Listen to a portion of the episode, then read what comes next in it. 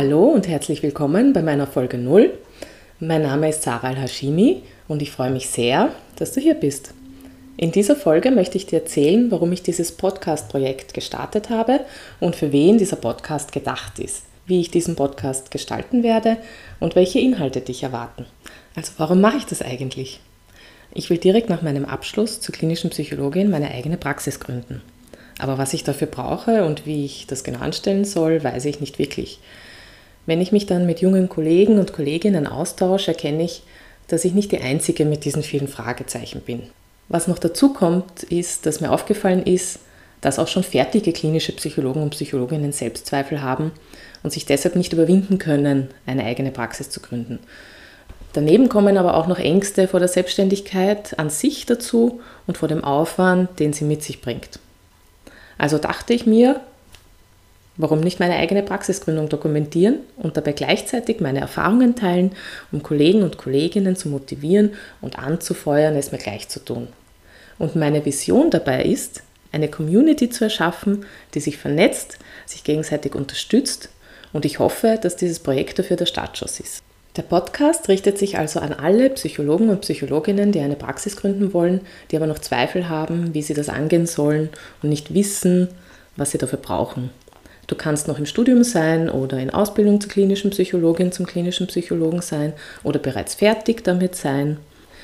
Wenn du all das nicht bist, aber dich dafür interessierst, bist du natürlich auch herzlich eingeladen, dir den Podcast anzuhören. Was befähigt jetzt ausgerechnet mich, so ein Projekt zu starten? Naja, zum einen bin ich eben Psychologin und schließe bald meine Ausbildung zur klinischen Psychologin ab.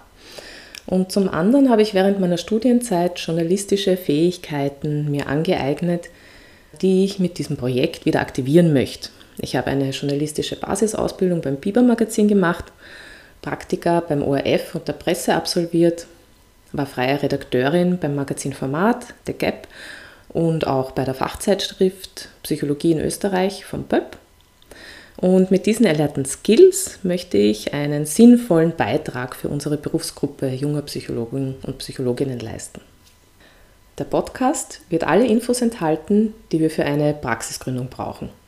Von steuerlichen und rechtlichen Infos bis hin zu Infos über Online-Auftritt, Online-Behandlung, inhaltliche Infos über Erstgespräche, aber auch, wie wir uns Selbstbewusstsein und Selbstvertrauen aufbauen, um die ersten Schritte zur Praxisgründung zu bewältigen. Weil ich aber auch eine interaktive Community erschaffen möchte, würde ich mich sehr darüber freuen, deine Ideen für Podcast-Folgen, Interviewpartner und Inhalte zu hören, die ich sehr gerne umsetzen werde, wenn sie zum Konzept passen. Das Projekt ist momentan für ein Jahr geplant. Je nach Entwicklung und Input kann sich das aber auch gerne ändern. Ich habe das Format gewählt, alle 14 Tage eine Podcast-Folge zu veröffentlichen, die zwischen 20 Minuten und einer Stunde dauern kann, je nach Thema, Inhalt und Interviewpartner. Am liebsten interviewe ich Menschen, die schon da sind, wo ich gerne hin möchte und die Informationen haben, die ich zur Selbstständigkeit brauche. Deshalb sind die ersten vier Folgen auch schon Interviews mit einer Psychologin, die über Mut und Selbstvertrauen spricht Gibt es da Gemeinsamkeiten der Teilnehmer, Teilnehmerinnen, die kommen? Mhm. Ist das eine bestimmte Gruppe oder ist das sehr heterogen? Also der Großteil, aber vielleicht spiegelt das auch den Großteil der Psychologinnen wieder, sind klinische und Gesundheitspsychologen mhm. und Psychologinnen. Der Großteil sind Frauen. Mhm. Ähm, immer wieder aber auch spannend, wenn dann männliche ähm, Teilnehmer dabei sind und dann den Frauenhaufen so ein bisschen aufmischen. Und was viele verbindet, ist so dieses, dieses Thema, wir sind ja immer nur die Psychologinnen mhm. im Team. Viele arbeiten in einem interdisziplinären mhm. Team, im Krankenhaus oder irgendeiner Einrichtung und haben immer das Gefühl, sie kommen den anderen nicht nach. Mhm. Ähm, es ist so ein Gefühl, ständig sich neu beweisen oder neu finden zu müssen mhm. und noch eine Ausbildung draufsetzen mhm. und noch was, weil ich bin ja nicht genug als Psychologin. So leite ich auch gerne ein, weil genau das ist das, was ich im Studium auch schon so stark ja gespürt und mitgekriegt habe, wir sind immer nur Psychologin. Und dann war ich keine klinische Psychologin, sondern nur Arbeits- und Organisationspsychologin. Und mhm. eigentlich nach dem Studium nur Psychologin. Und das reicht auch nicht, weil erst dann geht es eigentlich weiter. Und wir kriegen doch schon so einen Schatz alleine durchs Studium mit.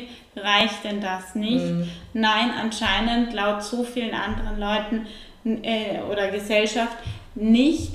Aber ich sage ja doch und darauf aufzubauen, in sich selbst zu investieren und seinen eigenen Weg zu finden, ist so lohnenswert.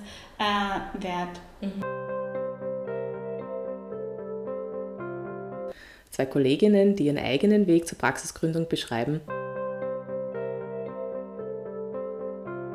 Wie lange hat das bei dir circa gedauert oder sagst du, das rentiert sich?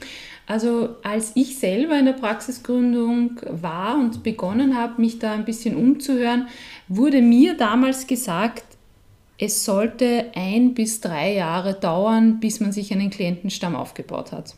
Bei mir hat es tatsächlich ein Jahr gedauert und es hat gepasst. Ich hatte meinen Klientenstamm. Seitdem funktioniert es gut, ja. Wie hast du für dich herausgefunden, was, welche Felder dir Spaß machen oder wo du dich wohlfühlst? Hm. Das ist eine Frage, ich glaube, wo jeder für sich kurz in sich gehen sollte. Alles, was leicht fällt, geht meistens gut. Das hat ein gescheiter Mensch mir einmal gesagt und darauf habe ich mich auch ein Stück weit gestützt. Und alles, was Interesse macht und alles, was ein Stück weit auch Freude bereitet zu tun, das geht meistens auch gut. Und für mich war es interessant, gerade bei bei Emotionen, bei starken Emotionen wie Angst, und die Angst ist auch bei den Zwangsstörungen dabei ein Stück weit, mhm. ähm, da positiv einwirken zu können. Also ich glaube, da bin ich auch ganz gut im Tun und das liegt mir auch. Also das macht mir auch Freude, so mhm. zu arbeiten. Ja. Und einer Steuerberaterin, die wertvolle Tipps für den Start in die Selbstständigkeit teilt.